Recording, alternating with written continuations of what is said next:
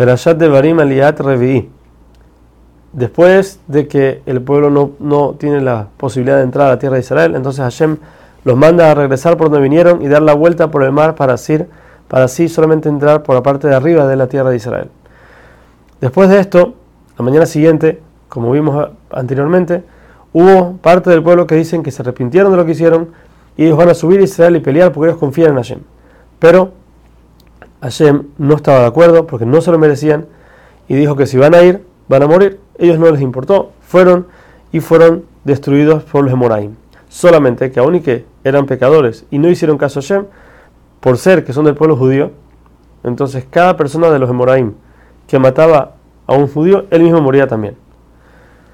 El pueblo estuvo de los 38 años que estuvieron dando vueltas en el desierto, 19 estuvieron en Kadesh Barnea, sin moverse por completo, y los otros 19 fueron solamente los viajes que vimos en Perashat Masé.